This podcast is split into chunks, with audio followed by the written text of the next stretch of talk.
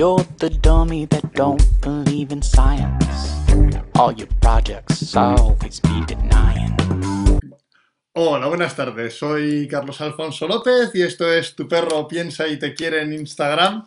En la segunda parte del ya larguísimo programa que hicimos la semana pasada sobre cómo eh, gestionar los cachorros que muerden muchísimo, que muerden eh, de más, ¿no? Que son incómodos, que lo destrozan todo. La semana pasada, aunque ahora vamos a hacer un brevísimo repaso, ¿sabes? Estuvimos hablando de la parte en la que es importante dejar a los cachorros que muerdan, en la que es importante moldear la conducta de mordida de manera que sea saludable, segura y socialmente competente para relacionarse con otros sujetos para, eh, en los cachorros. Ah, ahora vamos a hablar también de otras tres situaciones que planteamos en el que la, conducta de morder no es saludable para el perro. O sea, es mejor que reduzca esas mordidas A, que, a, que, a que siga mordiendo.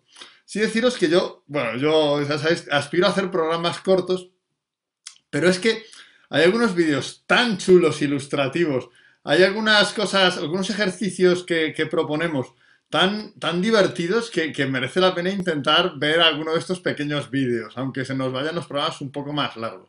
Entonces voy a intentar hacer propósito de enmienda nuevamente eh, a partir del próximo programa, pero este a lo mejor se nos va un poquitín de los 20 minutos.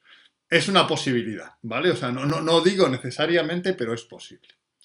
Bien, en primer lugar vamos a recapitular brevemente lo que habíamos visto sea, mi amigo de magia canina, Anders, se ríe. Está feo que te rías de los amigos y es cruel, ¿vale? Porque uno, uno lo intenta de buena voluntad, intenta de buena voluntad que esto no dure muchísimo. Vamos a, a, ver un poco lo que vimos el otro día, rápidamente.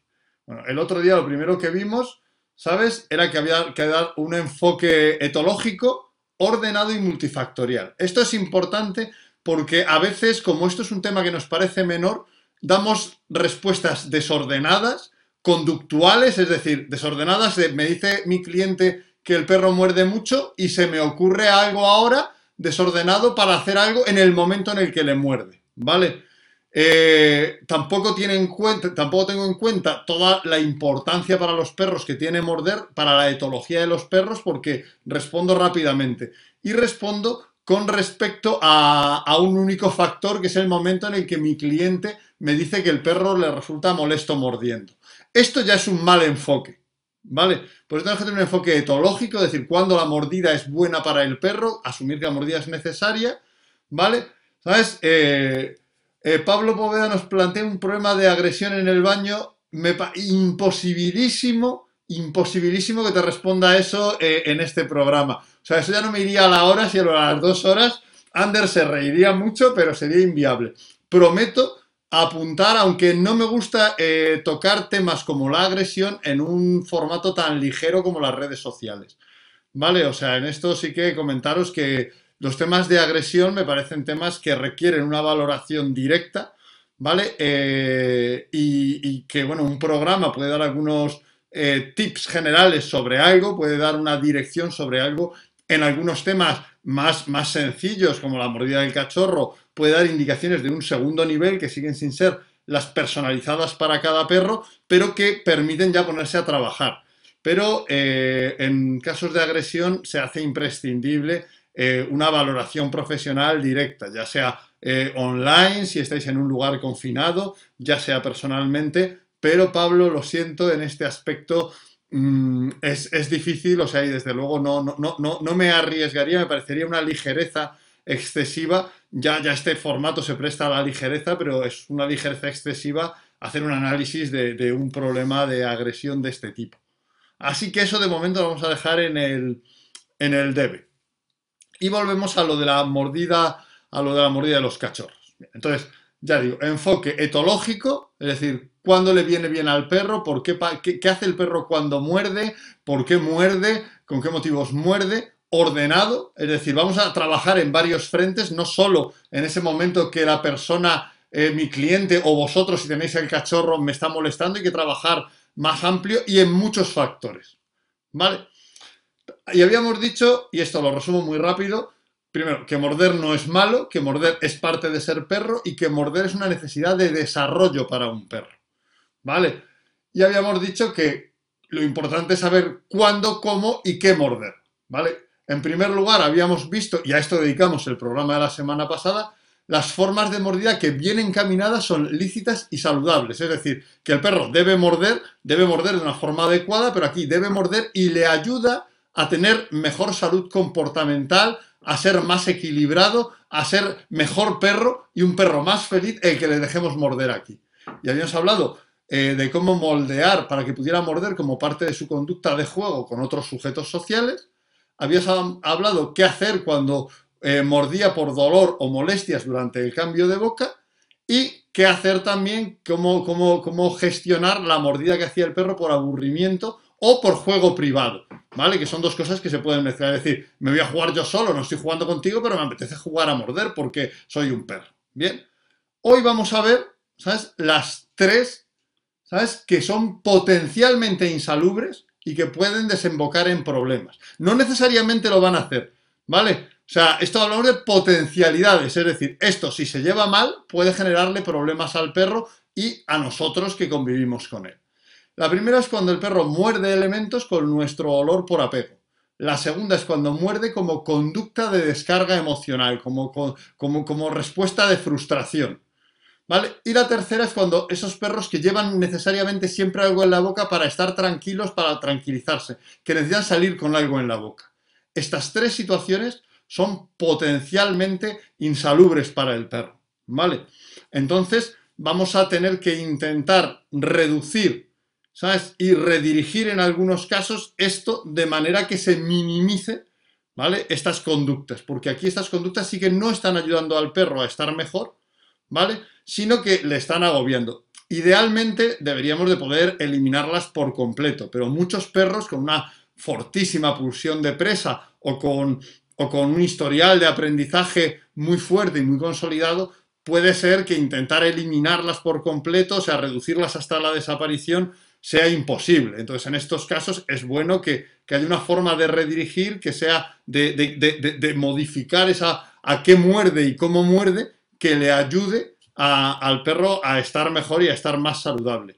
Ah, una, por cierto, una de las falacias que están que están establecidas en, el mundo de profesional del perro y que, que es de las cosas que me hacen decir que somos un mundo profesional muy inmaduro, es que todos los problemas se pueden solucionar. Esto no es cierto. En algunos tenemos que, que, aceptar alguna limitación y hay veces que tienes que aceptar que algún perro pues, eh, pues muerda de una forma que no es la más saludable para él, pero al menos redirigiéndolo hacia algo que le vaya a calmar, a ayudar, a hacer funcionar mejor. ¿Vale? O sea, hay veces que, desde luego, siempre, bueno, siempre lo mejor es lo que es posible. Lo imposible no es lo mejor porque no puede ser. ¿Vale? si no puede ser, no puede ser lo mejor.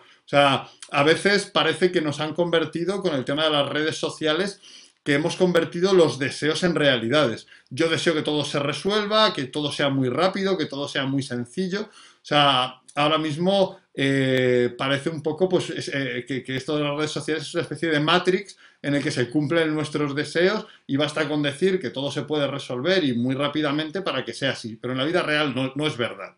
Esto no es verdad. Y de hecho, mm, un, problema que hay a veces es que quizá quienes hablamos de perros desde, desde redes sociales eh, vendemos una idea muy simplificada. Por esto no le he comentado a este compañero cómo trabajar su problema de agresión, es una, una ligereza. Lucho me pregunta si un perro que muerde objetos por frustración a la adulta se puede trabajar de manera similar porque de hecho he extraído varios ejercicios para trabajar la frustración a partir de los cinco meses.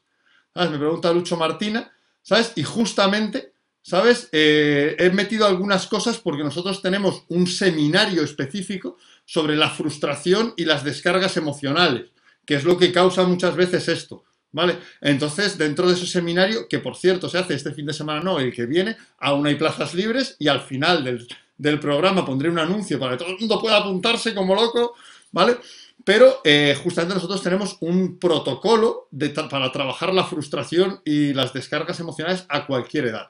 Entonces, aunque nos vamos a enfocar en lo que es viable con los cachorros, vamos a comentar, ¿sabes? También algunas cosas que se pueden hacer a partir de los cinco meses. ¿vale? Entonces vamos a intentar dar eso. Comenta Crisol de Razas que Willem, un pastor holandés con dos años, hay momentos de los paseos que necesita llevar algo en la boca. nuestro perro Gastón, que es un perro que, que malinois, que le vuelve loco morder, en algunos momentos, y a lo mejor hasta me planteo dedicarle el programa de la semana que viene porque es muy chulo de ver, eh, también necesita eh, llevar algo en la boca. Por ejemplo, Gastón, cuando yo practico eh, ejercicios de protección con bicho, con mi perra, Gastón es mayor ya, está jubilado, tiene una lesión en, el, ligamento. Entonces, él está suelto mientras que yo hago protección con, con bicho. ¿Vale? Él está suelto y en ese momento que ve que bicho está con la manga, mordiendo, necesita, ¿sabes? Pues coger un objeto y morderlo, se va con su objeto a morder tranquilamente que es una cosa muy chula ver también cómo está, pues él tranquilamente eh, viendo que, no pasa nada mientras que la otra está haciendo trabajo de mordida, ¿no? Que es una cosa muy excitante para Gastón, al que le gusta mucho. Pero vamos ya a ver cómo trabajar estas cosas, ¿vale? A ver si nos da tiempo a ver un par de vídeos muy chulos, porque es que, aunque nos alarguemos un poco, merece la pena. lo primero, vamos a ver cómo reducir y o redirigir la mordida hacia objetos con nuestro olor por apego. Estos son estos perros que rompen las cosas. Ay, perdón, que se me ha ido el, se me ha ido el dedo. Que muerden eh, cosas con nuestro olor cuando, cuando se quedan solos o cuando no les prestamos atención. Cosas típicas de nuestro olor, pues, pues todas las que hayamos tocado, las zapatillas, el mando de la tele, el libro que estamos leyendo. Esto no es saludable, ¿vale? Es decir, esa, mordida no es saludable para el perro. Cuando el perro eh, eh, siente el apego. El apego es la forma de cariño que tienen los cachorros y que hace que cuando se separan de nosotros se sientan mal. El apego es un mecanismo muy eficaz para que un cachorro que es frágil esté siempre cerca de su madre o de un adulto, evitando así que esté en peligro. ¿Vale? Porque como se siente mal cuando, cuando se separa, se pega mucho. ¿Vale? El problema está en que si cuando se siente mal porque nos vamos a trabajar rompe cosas con nuestro olor, eso no va a ayudar al perro a estar mejor y desde luego va a acabar con nuestro guardarropa. Entonces, lo primero es para reducir la mordida, desarrollar capacidades y habilidades emocionales y sociales que permitan al perro pasar del, apego al afecto adulto, es decir, que, le hagan sentir que no pasa nada porque nos vayamos. ¿Qué ejercicios tenemos para esto? Bueno, tenemos uno que es la permanencia informal, ¿vale? Que es enseñar al cachorro a permanecer en, una habitación con la puerta abierta. Podemos ponernos delante, o podéis ver vídeos de esto, de cómo hacerlo, en el episodio eh, dedicado al efecto, perdón, al perro valiente, que es nuestro protocolo para la ansiedad por separación.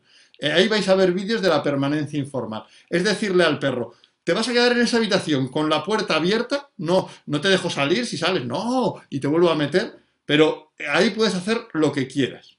Esto lo podemos hacer en un cachorro con un transportín con la puerta abierta, en, una, en un parque para cachorros con la puerta abierta, y es súper eficaz para que el perro asuma estar en un espacio propio y gestionar. También es muy útil la búsqueda del tesoro, esconderle algo que le guste mucho y primero a, la vista le enseño lo que sea, su juguete favorito, ¿sabes? A la vista lo sujeta, ¿sabes? Nuestra pareja, tal, lo escondemos debajo de un sitio y le mandamos buscar. Cuando el perro aprende a buscar el tesoro, eh, se, desconecta de nosotros. De hecho, si, si vemos que el perro está muy entusiasmado, podemos hacer por salir de la habitación para que el perro vaya aprendiendo a estar sin nosotros, vaya desarrollando sus capacidades de autonomía social. Buscar es una cosa eh, que genera mucha autonomía. ¿Vale? Luego, cualquier trabajo de olfato. O sea, plantearle al perro esparcir un puñado de comida en una habitación, dejarle allí buscando y buscando los trozos de comida y, tú sencillamente te vas de la habitación. Yo, los trabajos de olfato, aún hoy, cuando yo me voy, yo tengo dos malinois adultos, los dejo en casa, los dejo dentro de casa cuando me voy, no los guardo en transportines ni en perreras, están en el salón, en la habitación, pero yo cuando me voy siempre les tiro un puñado de comida para que busquen. ¿Vale? Y de hecho, cuando yo me voy a la puerta y ve que nos vestimos, lo que están esperando es su trabajo de olfato. Y eso desarrolla enormemente la capacidad del perro de ser autónomo y querer estar donde está sin apegarse a ti. Y por último, podemos dejar también en sus lugares de descanso nuestro olor, ya sea con una prenda nuestra eh, colocada a forma de sábana o ya sea si le dejamos sentarse en el sofá o tal, sencillamente usándolo. ¿Vale? Entonces, estas capacidades, estos entrenamientos que, puede parecer muy, muy, alejados de que después rompa cosas, son fundamentales. Porque para poder desapegarse de nosotros, querernos independencia, el perro tiene que desarrollar capacidades y habilidades sociales y emocionales. Y estos ejercicios le ayudan a desarrollarlas. Olvídate de trabajar sobre la mordida necesariamente. O sea, vas a trabajar que el perro tenga esa capacidad, ¿sabes? Fuera de tu problema. Pero esto no es lo único que puedes hacer, ¿vale? También puedes, o sea, a partir de los cinco meses, ¿sabes? Puedes incluir la permanencia formal, enseñar al perro a quedarse sentado o tumbado en una posición, a alejarte, eh, permanecer un tiempo separado, incluso progresivamente desaparecer de la vista y luego volver a él. Sí que es muy importante cuando enseñáis la permanencia formal. Siempre en una permanencia formal para un perro que queremos que desarrolle sus capacidades de autonomía, siempre vamos a buscarle y le liberamos y le damos su premio, sus cariños, a su lado. Nunca se libera a distancia, porque si le liberamos a distancia, el perro está esperando eso, ¿vale? No puede calmarse. Si el perro sabe que hasta que no volvemos no va a ser liberado, aprende a gestionar esa espera, ¿vale? Dice, bueno, yo sé que hasta que no vuelva a estar a mi lado no me van a liberar. Entonces, me puedo, me puedo autogestionar. ¿Vale? La permanencia formal es un poco dura para la mayoría de perros de, cinco de menos de 5 meses, para los perros muy cachorros. Por tanto, no es lo ideal para ellos. Eh, yo tengo un perro de 5 meses y lo hace muy bien. Sí, la mía también lo hacía. Pero como norma general hay que decir cosas que sean normas generales. Por supuesto que hay perros que con 5 meses pueden hacer unas permanencias estupendas. ¿Vale? Pero como norma es un poco difícil a nivel a determinados niveles eh, antes de los cinco meses. Y también podemos enseñarles el vete a una habitación. Si tienes perros alérgicos, pregunta y no puedes trabajar con una comida general para todos. Bueno, yo, yo tengo una perra alérgica a prácticamente todo y, trabajo con una comida que es un pienso especial.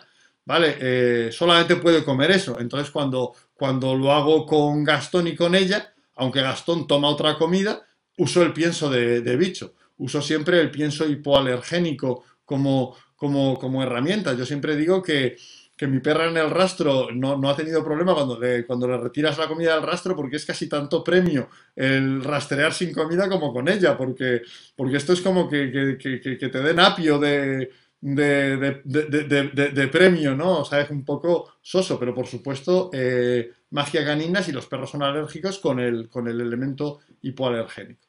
El BTA es BTA, esto va a venir a partir de 5 meses, enseñarle a irse a diferentes habitaciones, ¿vale? Es decir, BTA la cocina. Esto al principio tan sencillo como primero guiarle y, y tirarle la comida dentro de la cocina. Vete para todo ser hipoalergénico, efectivamente. Entonces vete a la cocina, luego vete al baño y luego desde una habitación le decimos al perro, vete a la cocina y ya hemos dejado preparado su premio. Y entonces se va para allá. Esto es un ejercicio de gestión ecológica que enseña al perro a empoderarse de su casa y a convertirla en su hogar. Muchas veces el exceso de apego hace que el perro no vea su casa como ese core área, como ese lugar de descanso, que, que no lo vea como un hogar, por así decirlo, el equivalente a un hogar cuando tú empiezas a hacer que la casa sea un, elemento, ¿vale? Un elemento de, interacción con el perro, el perro empieza a gestionarla, a entender los espacios, a buscarlos, el perro cambia completamente su forma de entenderlo. Eso sí, esto una vez más, la mayoría de los perros a partir de los cinco meses, ¿vale? Antes suele ser un poco pequeño. Y también tenemos uno que nos encanta referenciar, que es el dentro-fuera. Este es un referente de enseñar al perro a estos dos son, por ejemplo, son dos ejercicios que usamos mucho para la gestión ecológica también en perros deprimidos. ¿Vale? Eh, ¿Cómo hacer que deje de morder a tu perro adulto? Mm, ahí tenemos que plantear el redirigirlo hacia otro tipo de cosas. Vamos a ver si alguna de las cosas que te sirven, que, hemos visto, aunque esto está más relacionado con lo que vimos en el programa anterior. Entonces, Ana Ricciardi, mírate el programa anterior. ¿Vale? Bien, entonces, el dentro fuera es un elemento de referencialidad en la casa respecto, ¿sabes?, a dónde estamos nosotros. Y es, nosotros nos colocamos en una habitación, en el umbral de una puerta, le decimos fuera y le damos comida eh, en la otra habitación, cruzando. Dentro le damos comida adentro y le ayudamos a entrar, ¿vale? al cabo del tiempo, y a veces decimos dentro cuando está dentro para que no vea que es sencillamente cambiar, que aprenda que es salir de la zona en la que, en la que estamos nosotros. Esto amuebla a nivel cognitivo y genera muchísima capacidad de autonomía al perro porque empieza a gestionar la casa como, como eh, un espacio en el que puede estar en función de dónde están los sujetos. Yo esto, por ejemplo, lo utilizo yo en la cocina de mi casa, no tiene puerta, está conectada con el salón por un arco, pero sin puerta. Entonces, mi cocina es, bastante estrecha y cuando cocino algo, eh, algo más complicado, pues estoy usándola toda. Entonces yo les digo fuera, y entonces tienen que salir, ¿vale? Que salir. GIF eh, V Madrid dice que muerde mucho las manos. Eso es, está explicado en el programa anterior. Te vas a, las grabaciones, eh, porque eso es de, cuándo enseñarle a morder adecuadamente, ¿vale? Eso lo vas a tener en el programa anterior, ¿vale? O sea, te vas a las grabaciones de IGTV, creo que es, y, lo tienes en el, programa anterior. En este es los momentos en los que no debería morder, ¿vale? Bien, entonces, el dentro-fuera, yo entro a la cocina y normalmente están conmigo los perros, pero si tengo que moverme mucho, les digo fuera y ellos saben que tienen que mantenerse de la puerta para afuera. El dentro-fuera, también cuando de repente, por ejemplo, eh, va a venir, pues yo qué sé, un, un repartidor, le dices dentro, entra en mi habitación, yo estoy en el despacho, digo, chicos, dentro, entran aquí y ya pues, pues tranquilamente pues puede a lo mejor Eva abrirle y recibirle. ¿Vale? Sí, también está en YouTube, es cierto, Ana Laura, que yo en estas cosas. Bien. entonces, a partir de los cinco meses, la permanencia formal, el BTA, tal habitación, ¿sabes? Que a lo mejor hago un programa hablando de partículas, de cómo mejorar el adiestramiento de los perros usando partículas en, el lenguaje que es muy chulo ese concepto, ¿vale? Eh, un poco friki, pero muy chulo. Entonces, esto a partir de los cinco meses. Y por supuesto, también podemos redirigir, ¿sabes? Cuando hace eso, la, mordida de manera calmante. Redirigir la, la, mordida nos puede servir para que no nos rompa cosas mientras estamos haciendo el resto de cosas, ¿vale? Idealmente, querríamos que el perro no muerda nada con nuestro olor por apego, pero mientras que funciona todo lo anterior, Hombre, pues mejor si podemos redirigir la, mordida hacia algo que vaya calmando al perro, relajándole. Bueno, pues ahí tenemos primera cosa que hacer cuando estamos trabajando para redirigir la mordida de manera calmante. Retiramos cuando nos vamos todos los objetos que tienen nuestro olor y son susceptibles de ser rotos. Típicamente las, zapatillas o zapatos, ¿sabes? La ropa, ¿sabes? ¿Sabes? La, la ropa pequeña, ¿sabes? Los mandos de la tele, ¿vale?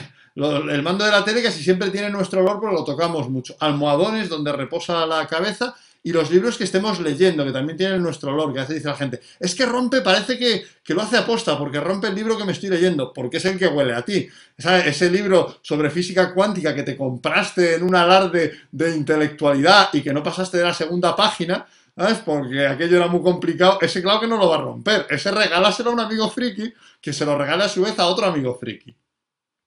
Bien, después eh, lo que podemos hacer es colocar señuelos adecuados con, nuestro olor. Dice Ana Laura que los, ratones de ordenador, los mouse también. Bueno, yo es que sé que hay gente que, no tiene trackpad, pero no sé por qué. O sea, sé que hay gente que no tiene Mac, pero no, no, sé muy bien por qué, ¿sabes? Entonces yo, no uso ratón. Pero ciertamente también los ratones, ¿sabes? Eh, los rompen. Pero pensad, si el perro rompe eh, cosas con nuestro olor, ¿vale? Lo que pasa es que las cosas que normalmente rompe con nuestro olor son cosas que cuando destroza le excitan, ¿no? Una zapatilla, un, mando a distancia que es duro, que hasta le molesta y le duele, un libro que rompe y no le calma, pues lo que vamos a hacer es llenar de nuestro olor cosas que, que cuando el perro muerda le resulten calmantes, ¿vale? Entonces, pues por ejemplo, yo me meto un Kong en el bolsillo todo el día, me meto un juguete dental, ya tiene mi olor y antes de irme lo relleno de comida y se lo dejo. Eso es tranquilizante. ¿Vale? El perro dice, ay, algo con el olor de, por favor, de mi tutor, que me siento muy solo y apegado. Voy a morder algo, lo necesito. Y empieza a morder algo que le calma en vez de citarle y además que no acaba con nuestro, con nuestro patrimonio, ¿no? Ah. Después, dejarle masticables apetecibles. Los perros, ¿sabes? Tienen mucha pulsión. ¿Sabes? De, morder cosas. Entonces, ¿sabes? Y les gusta eh, morder cosas que van desgastando. Entonces, podemos dejarle elementos que vayan masticando y consumiendo, que sean seguros y saludables para ellos. ¿sabes? O que no sean consumibles por completo. Pues huesos gigantes que no puedan tragarse, ¿sabes? Entonces el perro va a redirigir, puede, puede decidir, ¿sabes? Si, si tiene, ¿sabes? De repente tiene pues los conks y los estos con nuestro olor y masticables que le gusta masticar de forma saludable, puede cambiar y redirigir su conducta de morder hacia estos elementos que mientras que vamos desarrollando las capacidades y habilidades emocionales y sociales para que no sienta apego, para que no sienta la necesidad de morder algo porque nos hemos ido, pues mientras que eso hace efecto, resulta que lo que está mordiendo le está calmando, le está relajando y le está mejorando su calidad de vida. Bien, pues nos vamos a, lo siguiente, ¿vale? Que es cómo eh, reducir y o redirigir las mordidas que se hacen como descargas emocionales. Bien. Bueno, aquí hay varios ejercicios que son mm, bastante importantes, ¿no?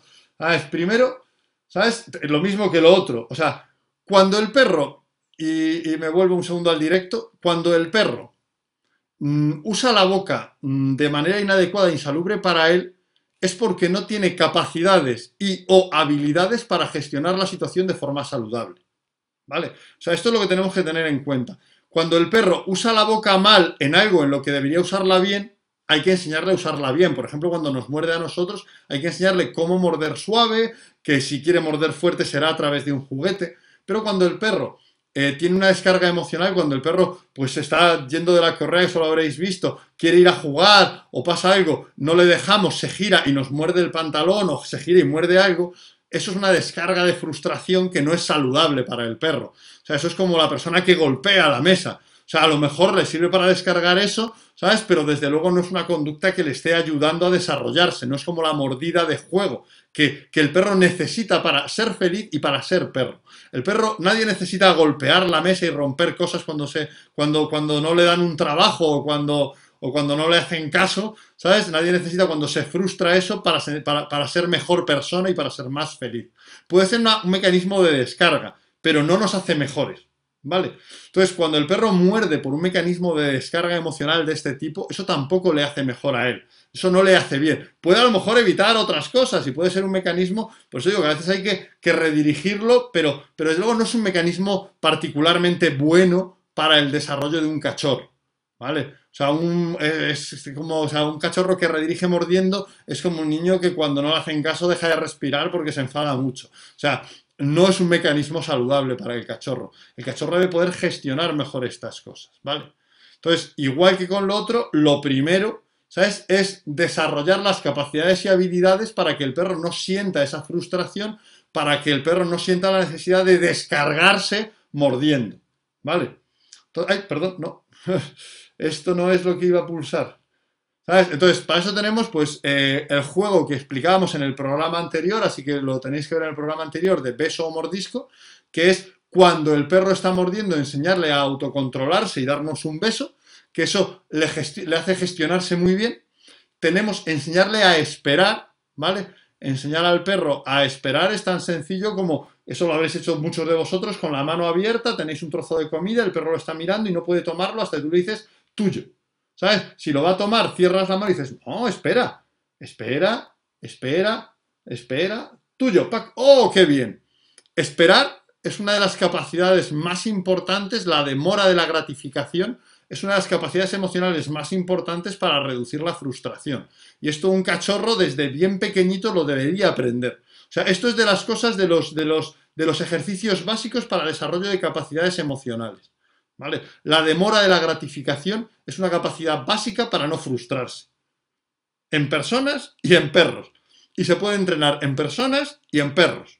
Ah, yo en personas no me voy a meter porque no es mi área de especialización ni la especie que más me interesa, debo reconocerlo, pero en perros es importante, ¿sabes?, que podamos entrenar la capacidad de esperar. Y un ejercicio tan sencillo como ese es de infinita eh, de infinita utilidad para que el perro después no descargue emocionalmente. Para que el perro no, no logro eso ahora, ay, si no lo logro ahora, me, ah.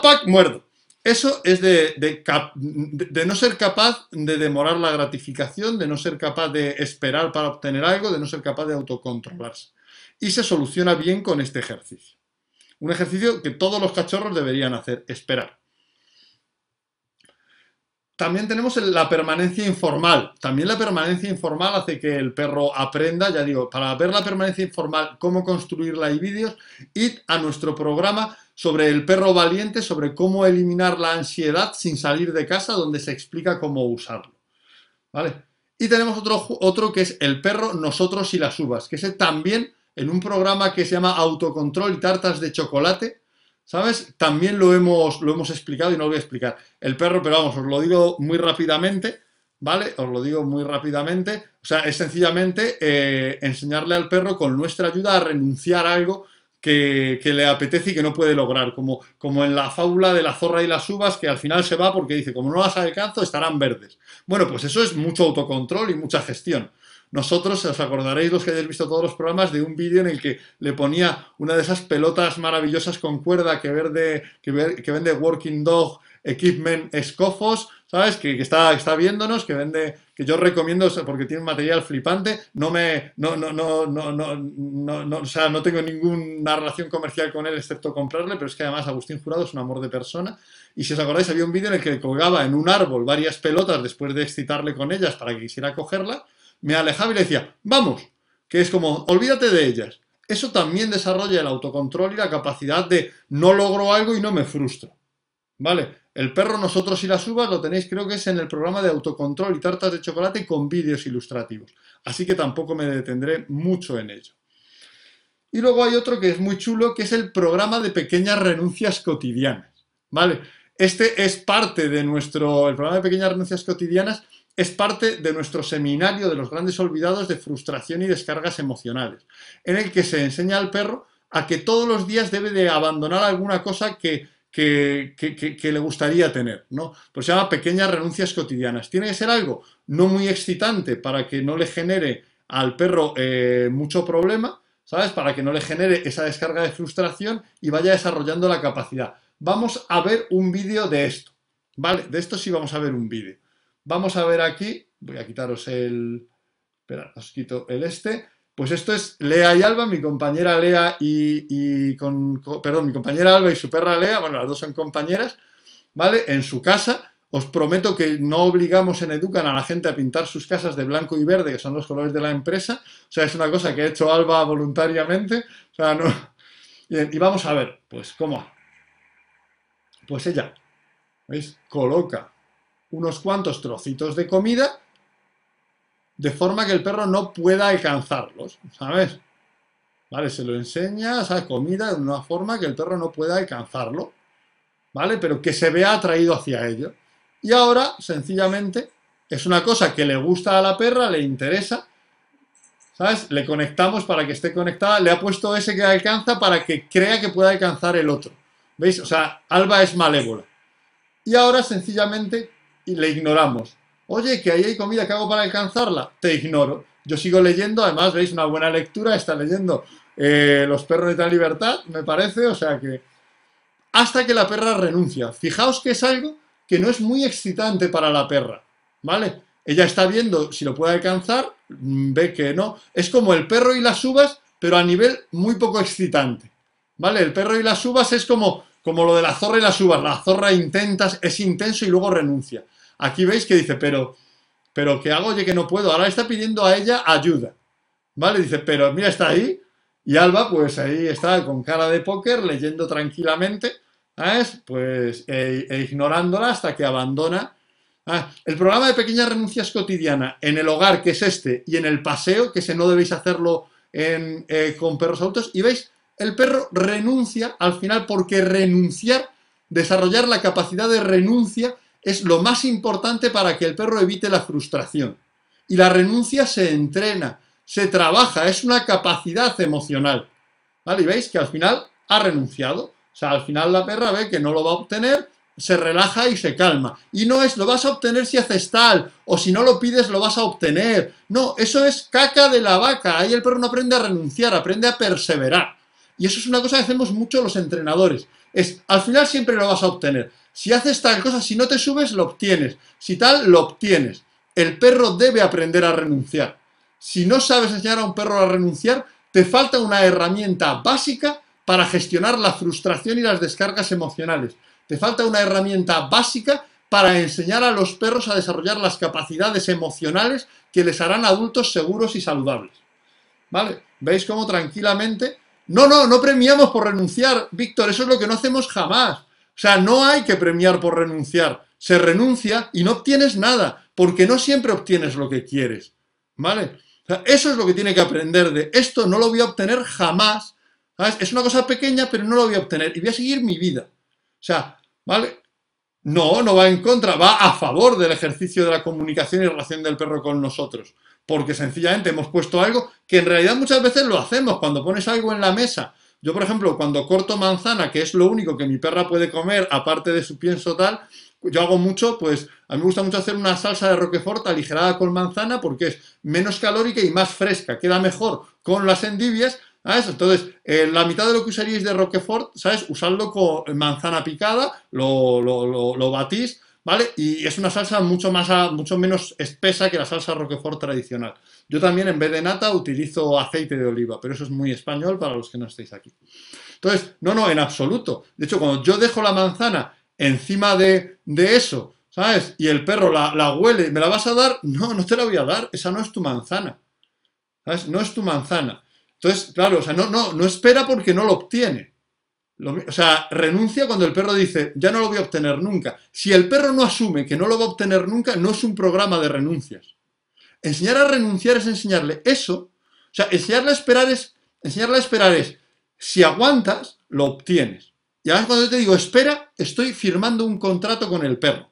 Cuando yo digo espera, estoy diciendo, esto es un contrato. Te he dicho espera si si aguantas, siempre lo obtendrás. Cuando renuncias, ¿sabes? Es de esto no lo vas a obtener. Efectivamente, ese suspiro y ese tumbarse relajado y ya no mirar más es un evaluador de que está renunciando. No, dice Víctor, si hay que empezar algo que no sea muy motivante. Esto siempre en un cachorro hay que hacerlo con algo que no sea muy motivante. Si es muy motivante, es el perro, nosotros y las uvas, el ejercicio que hacemos. ¿Vale? Siempre. ¿Vale? Siempre es muy importante esto con algo que no sea muy motivante. Porque para entrenar al perro no hay que ponerle grandes dificultades. Hay que ponerle cosas que le permitan aprender a renunciar. Cuando eso los entrenadores, yo he visto más problemas para aprender a renunciar en perros de entrenadores que en perros de particulares. Porque los entrenadores siempre tenemos esa cosa de, ah, y luego al final le premio porque, porque ha estado dos horas sin hacerlo. No, no, mientras que el particular está ahí preparando la comida, el perro la mira y le dice, no, no, macho, que esto, que esto es, eh, yo qué sé, eh, trufa negra súper cara, olvídate de, que, de, probar esto, ¿no? Ah, y, muchas veces los perros de los particulares saben renunciar y los perros de los entrenadores no. ¿Vale? Y saber renunciar es una capacidad emocional básica para un adulto saludable. ¿Vale? Bien, vuelvo a, a lo que vamos a enseñarle a los perros, que tengo ahí varios vídeos, y vuelvo a esto. Después, a partir de los cinco meses, a mí me gusta mucho enseñarles a contar hasta 10. ¿Sabes? Dice Rising Kala, si alguna vez le das lo que quiere y otra le hace renunciar, no se confundirá. Yo le doy lo que quiere solo si le digo espera. Esto es muy importante. la, la, comunicación honesta está claro. Si yo te he dicho espera, siempre lo obtienes. La espera será más larga o más corta. Pero si yo te he dicho espera, espera, quiere, espera lo que quiere decir es si tú no intentas cogerlo antes de tiempo, lo vas a obtener siempre.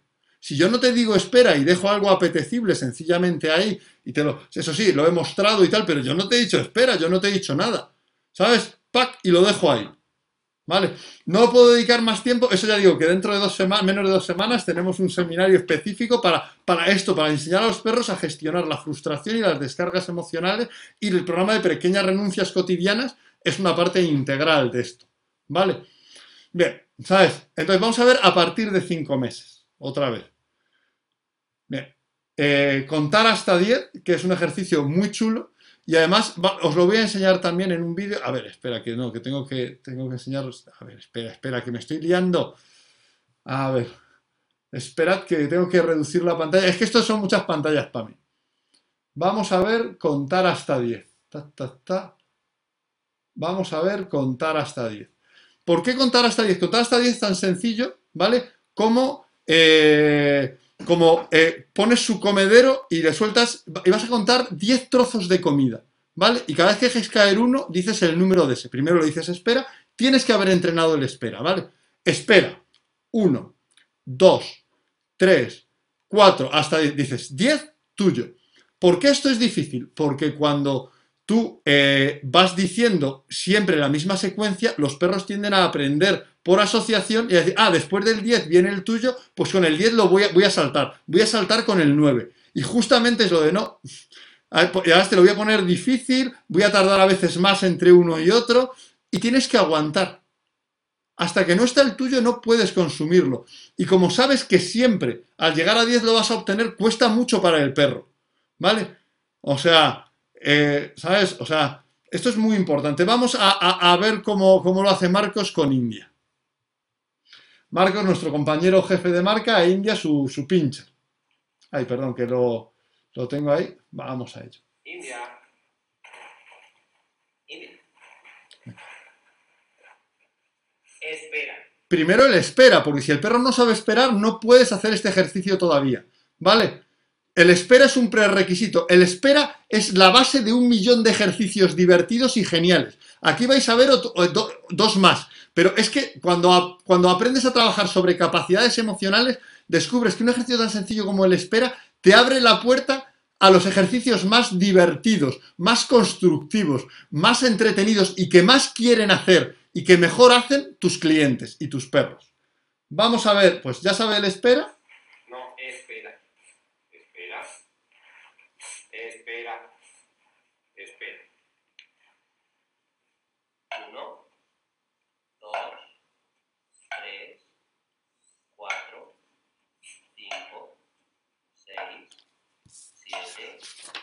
8, 9, 10.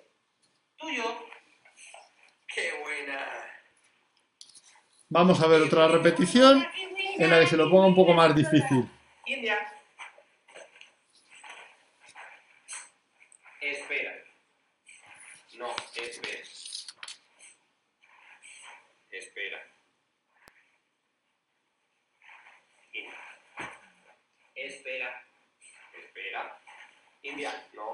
Espera no es como quieto. Espera, el perro puede estar, según como lo tenés. Espera solo es esperar. Sí, esa perra es lo más.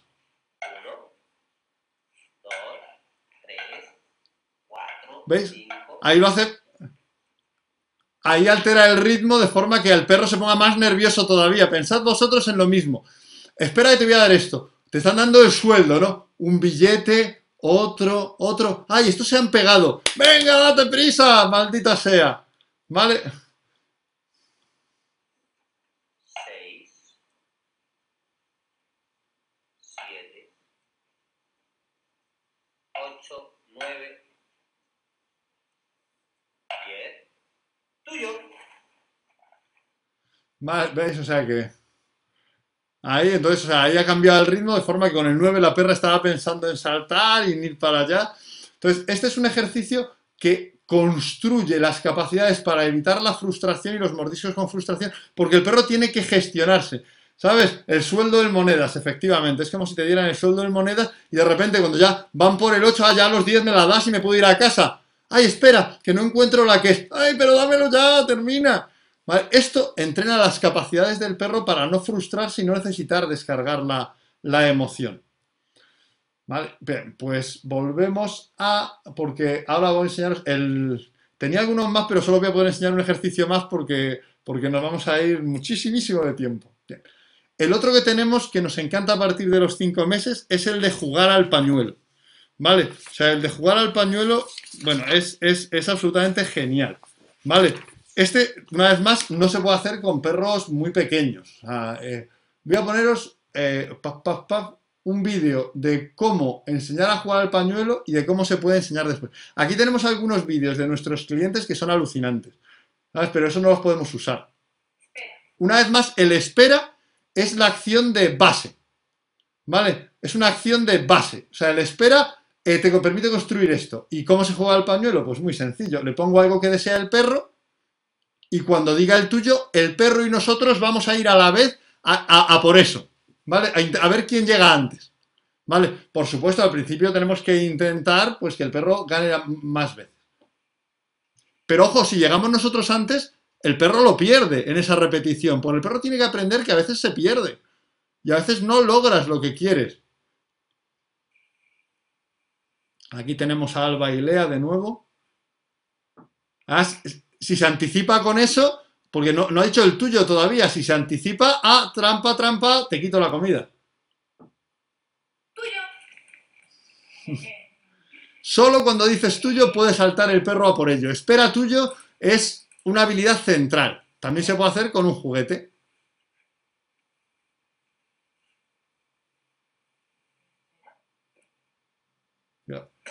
Que Alba la provoca, ¿vale? Todavía no he dicho tuyo, o sea que no puedes anticiparte. ¿Sabes? Alba la provoca. Eso dice RK248 que tiene otro curso al que, hay- al que apuntarse después de adiestrar. Eso es solo un fin de semana, ¿sabes? Es un cursito muy corto, es un seminario, o sea que te puedes apuntar a la vez. Fijaos cómo la provoca, pero no puedes... Tuyo. Y aquí estamos construyendo, pero nos puede dar lugar, ¿sabes? A, a juegos tan divertidos como, a situaciones tan divertidas como esta. Aquí tenemos a Candela, ¿sabes? Haciendo de árbitro en el juego al pañuelo.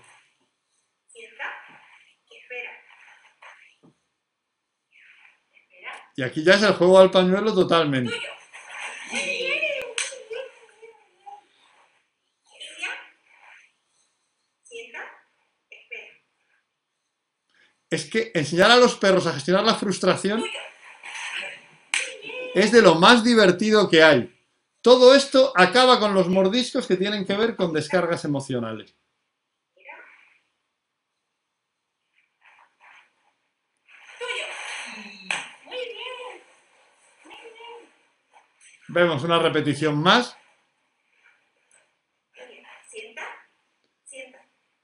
Elizabeth pregunta que tiene tres cachorros y los puede entrenar por separado los tres juntos. Para hacer los tres juntos tendrías que entrenar. Si alguien me dice el nombre del juego para tres perros juntos, ¿sabes? Lo mismo hasta le desbloqueo algún contenido. ¿Sabes? Pero doy hasta que termine esta repetición. El nombre.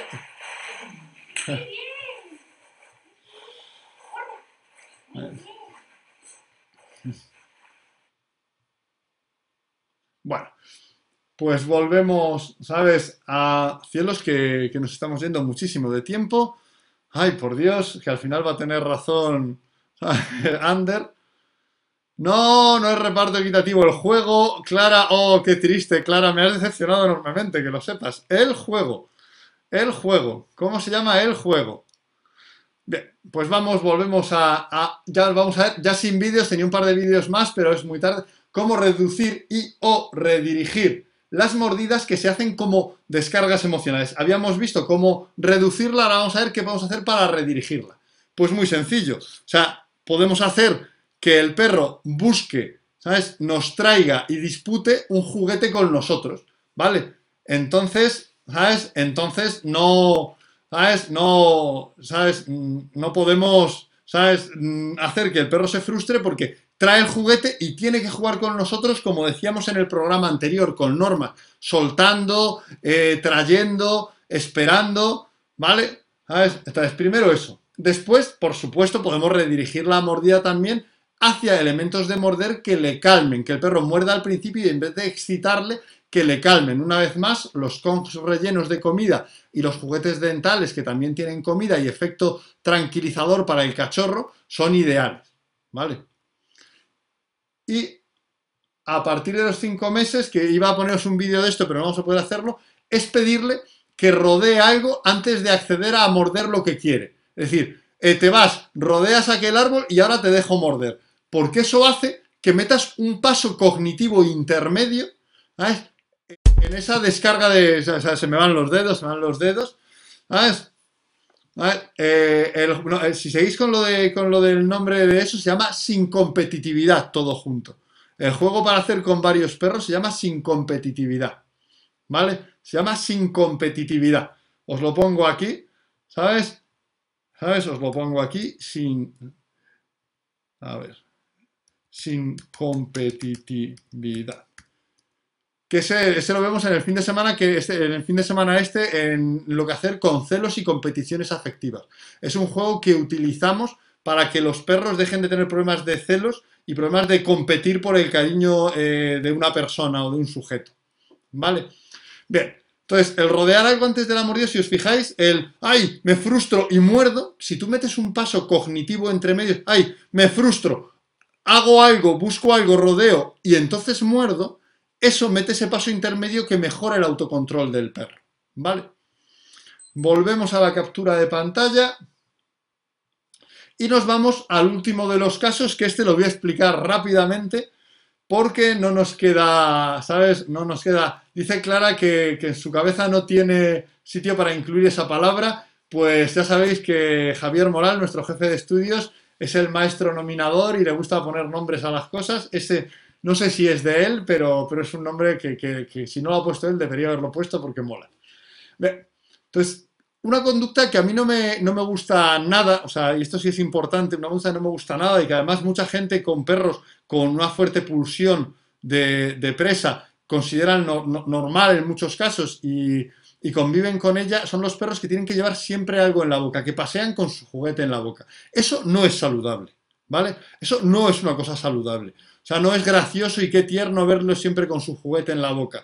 Eso es un perro con un problema, ¿vale? O sea, eso siempre. O sea, un perro que necesita pasear y que para pasear, para estar tranquilo, para estar equilibrado y para estar estable, tiene que tener un juguete en la boca, no es un perro saludable. Una cosa es que un perro coja un juguete un rato, ¿sabes? Y lo lleve un rato, que lo coja incluso cuando ve que, que hay cosas excitantes y lo coja para descargarse. Y otra cosa es que el perro salga de casa, quiera tener un juguete en la boca y hasta que vuelva a casa, que haga pis, que pasee, que, que vaya por el campo con el juguete en la boca. Eso es un problema. Y, y si alguien no lo ve, tiene un problema con lo que sabe de perros de base. ¿Vale? O sea, esto es muy importante porque esto a veces sí que los entrenadores lo romantizamos, ¿no? Y ay, mira, es que le gusta y eso le calma. Y yo he conocido tanto entrenadores como, como muy, muy rollo happy que, ay, mira qué tierno mi perrito con el juguete en la boca, como gente muy ruda. No, mi perro necesita llevar gente ahí de IGP con su, con su super Malinois, necesita llevar algo en la boca porque es un perro seleccionado para morder. Tontas, tontas, ¿sabes? Eh, pa- para explicar y para romantizar, ¿sabes? En un caso romantizar en plan de qué tierno es mi perrito y en otro romantizarle con la épica de mi perro es muy duro, pero un perro que necesita llevar algo en la boca cuando sale a la calle, vamos, es que es evidente. ¿Veis vosotros muchos cánidos eh, que, en la naturaleza lleven todo el rato algo en la boca? Entre cero y ninguno, ¿no? Pues eso mismo son los perros que deberían llevar siempre algo en la boca. Insisto, que un día un perro juegue con algo, le guste mucho y lo quiera llevar en la boca, ¿sabes? No es un problema. ¿Vale? O sea, vamos a, a ver si no nos volvemos locos que ahora el perro coja 10 segundos eh, un palo que tenía otro perro, ¿sabes? O coja la pelota del otro perro o su pelota, la lleve 30 segundos en la boca y nos tiremos de los pelos. Yo no. ¿Sabes? Yo me tiraría de la barba diciendo, ay, Dios mío, ahora va a tener un problema. No, hablamos de perros que sistemática y regularmente necesitan esto para, para estar tranquilos en su vida cotidiana. ¿Vale? Sea, yo, por ejemplo, a Gastón, cuando hago protección con bicho y tengo a bicho suelta y está mordiendo y está ladrando y haciendo enfrentamiento y lanzados y huidas, pues Gastón coge una pelota. Pobrecico, que está ahí suelto. ¿Sabes? Eh, Animalico. Bien, entonces, pero vamos. Primero, estamos de acuerdo en que un perro que lleva todo el rato algo en la boca para calmarse no es un perro saludable. Por tanto, deberíamos reducir, ¿sabes? Eh, esta conducta y o redirigirla para que porte cosas que sean lo más eh, saludables posible. Para reducir la conducta de portar, en cuanto el perro hace un trabajo de, de- empieza a llevarla algo de esta manera, un trabajo de olfato para que suelte lo que lleva y se ponga a buscar la comida. ¿Vale? En cuanto lo hace, trabajo de olfato para que suelte y se ponga a buscar la comida. Y después usar muchísimo juguetes de resolución de problemas que se resuelvan usando las patas, no usando, no usando eh, la boca, ¿vale? No, no, no llevándolo en la boca, ¿sabes? No mordiendo, sino esos juguetes que el perro moviendo con la pata, pues eso eh, mueve una pieza para que esa pieza, ¿sabes? Si lo mueve con la nariz tampoco pasa nada, pero que no lo pueda resolver eh, usando la boca, porque una cosa es que tiene pocos recursos el perro, tenemos que darle un- el uso de su cuerpo más amplio. ¿Vale? Los perros son mucho más que una boca y también hay que enseñárselo a veces a ellos, ¿vale? O sea, entonces, estos son eh, la primera opción. Vamos a ir deprisa para ver si consigo no llegar a la hora. ¿Sabes? Que después se ríe de mí Ander. A partir de los cinco meses, a mí me gusta mucho a partir de los cinco meses, que vamos a ver ahora, y antes os lo digo, una cosa que a mí me gusta mucho, porque yo lo he tenido este problema en algunos perros, ¿vale? Es hacerle eh, sujetar algún tipo de apport que con, con criterios de dificultad importantes. Cuando es- esto es como, como si corres, si, si entrenas carrera, no te apetece ir trotando a por el pan, ¿vale? O sea, cuando tú entrenas seriamente, ¿sabes? Eh, y desde muchos frentes, el sostener algo en la boca, que es el ejercicio de apport, de repente las cosas cambian y reduce esto, ¿vale? Bueno, pues entonces, a- esto siempre a partir los cinco meses, porque si no el perro será muy joven y tal. Bien, entonces primero entrenarle el equilibrio del apport con botellas de agua. Esto también tenéis vídeos en el canal de YouTube de Educan, que es enseñarle con una botella de agua medio llena a sujetarlo en la boca. ¿Sabes? Esto tenéis vídeos con y un artículo en la caja verde con, con mi perra Cata. Claro, la botella de agua, ¿sabes? La botella de agua, en cuanto el perro se mueve un poco, se va el agua todo a un lado y, y- y la botella detrás. Entonces el perro tiene que aprender a equilibrarla, a mantenerla muy estable para que no se mueva todo el peso. Entonces, esto es una forma, primero, es muy buena para que el perro tome propiocepción y, y, comprenda la conducta de sostener equilibrando, ¿vale? Que a veces los perros no saben hacerlo y es difícil y va a hacer que el perro después no tenga tantas ganas de, tener algo en la boca. También, hoy, perdón, entrenamiento con, con apport pesados. O sea, cuando llevas, cuando tienes que mantener en la boca un apport muy pesado, ¿sabes? Tampoco te apetece después, ¿sabes? Eh, llevar, llevar todo el rato algo más en la boca. Te apetece dejarla un poco libre. Entrenamiento de apports en salto, ¿vale? O sea, todo lo que son entrenamiento de apports que le mete complejidad. ¿Sabes? Entrenamiento de sostener el apport con criterios de tiempo alto. O sea, vas a sostener el apport tres minutos, ¿vale? Entrenar el apport durante el junto, durante el ejercicio de caminar a nuestro lado. Todos estos son cosas que le ponen difícil al perro después, ¿sabes? Eh, le ponen difícil el hacer el apport. El artículo de la caja verde se llama Apport Big Water, my friend. Sí, señoritas. ¿Sabes? Ahí mis compañeros de ya han estado hábiles. ¿Sabes? Big Water, my friend. Efectivamente. Hala, hay un enlace. Esto, bueno, esto ya es lo más. Entrenar el apport durante el junto, o sea, todo lo que hace que el apport sea técnico y complicado, hace que el perro tenga menos ganas después de llevar siempre algo en la boca. Y entrenar, eh, una cosa que a mí me gusta mucho es entrenar eligiendo un apport entre varios, es decir, llamar a una cosa, eh, pues eh, la mancuerna de madera se llama apport, eh, el, el mordedor tal se llama pelota, ¿sabes? Esto es una cosa que funciona muy, muy bien, ¿vale? La hora, ahí las 7. Luego también para reducir esa conducta, pues también podemos hacer que lo que coja, que, que el objeto que agarre sean objetos relajantes y seguros para calmarse. Al menos que no sean excitantes, ¿no? Yo lo que uso con Gastón es la Jolly Ball, que es una pelota mm, de, de goma muy grande que el perro tiene que, que apretar en la boca con una presión mínima para, para mantenerla en la boca. También se puede utilizar la Foam Ball, que es una pelota de goma relativamente blanda, pero más pequeña que la otra. ¿Vale? Esto usa. Los nudos gigantes, ¿sabes? Eh, me, gusta, me gustan mucho. Los nudos gigantes son estos nudos de morder, pero me gustan los enormes. Yo eso en mi foto de perfil de Facebook uso mucho una de, bicho con un nudo rosa en diferentes tonos de rosa gigantesco, ¿no? ¿Sabes? Que, que es una de mis fotos favoritas. En general, cualquier juguete elástico que se deforme o aplaste con facilidad, sin, o sea, primero, no puede ser un juguete eh, duro, ¿vale? Que se deforme aplaste con facilidad con una presión media, pero tampoco tiene que ser algo como un Kong que el perro tenga que apretar fuerte para, para, para que se deforme, ¿vale? Queremos algo que con, con, con, con apretarlo un poquito se doble, ¿vale? Y si suelta, recupere la forma. Eso es lo más calmante. ¿Vale? Esas son las cosas que puede llevar en la boca que son más calmantes, porque el perro puede dosificarse.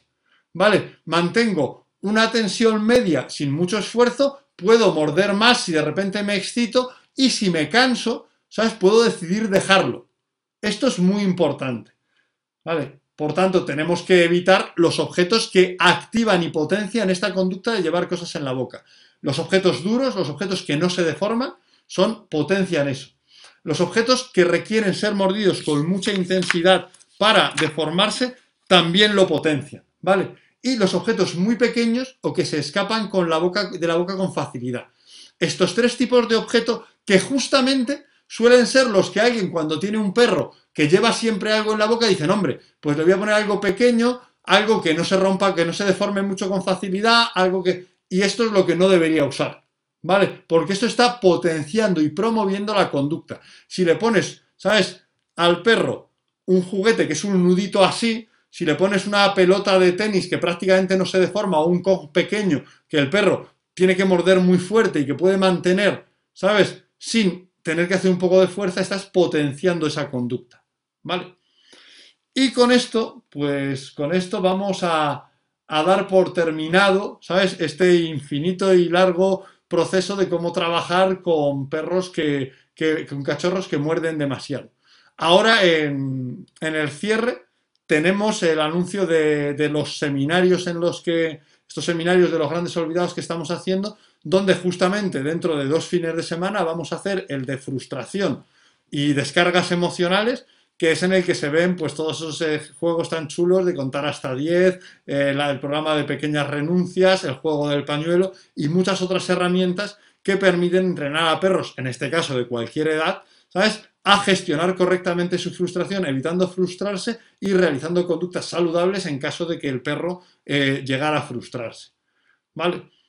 Si se pasa la mayor parte del paseo jugando con algo, tirándolo ella sola, deberíamos de aplicar también este tipo de cuestiones. O sea, un, paseo en el que el perro, yo creo que el perro, por mucho que le guste morder, jugar con objetos, eh, tiene que tener paseos en los que se relacione con su entorno natural. Cuando va al campo, o sea, a mí un perro que, está en el campo con olores, con, con, olores de bichos, con sitios donde rascar, ¿sabes? Y, no sale, y, está a, a, a, 10 metros tuyos con un mordedor, no es un perro saludable. Podrá ser un perro que hará muchos puntos y quedará muy bien en tus vídeos de entrenamiento en YouTube, pero no es un perro saludable. Tenemos que hacer que el perro desarrolle autonomía ¿sabes? y capacidad de disfrutar por sí mismo, de gestionar su entorno, de correr, de hacer cosas de perros. ¿Vale? Y cuando estamos hablando de cachorros que muerden mucho, como decimos, la semana pasada vimos, hay veces que debe morder, hay que enseñarle a morder bien y eso va a ayudarle a ser más feliz y a ser más saludable. Pero hay otras veces que morder no es saludable y está haciendo que nuestro perro se limite en su desarrollo como individuo autónomo y capaz de alcanzar y acceder a un estado de bienestar y a la felicidad. Y con eso, y yéndonos por encima de la hora, Ander, pues hemos terminado. Prometo, como sea, que este es el último programa de esta duración. No digo que vaya a llegar a los 20 minutos exactos en todos los demás, pero yo sé que mi, directora de programa, Bea, está ahora mismo pues eh, haciéndose una tortilla de exatines, ¿vale? Y, la salud de mi compañera Bea me importa más que poder ser tan, tan, tan, tan, tan exagerado en las explicaciones. Vale, y bueno, pues un verdadero placer estar con vosotros. Eh, os veo si os apetece acompañarme la semana que viene, mucho más corto, y tened una muy feliz semana. Hasta luego.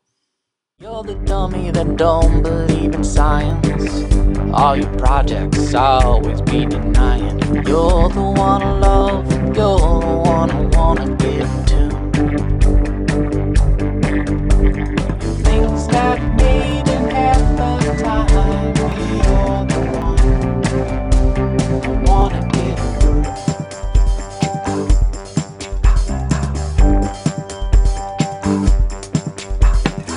recognize that I can be here lately.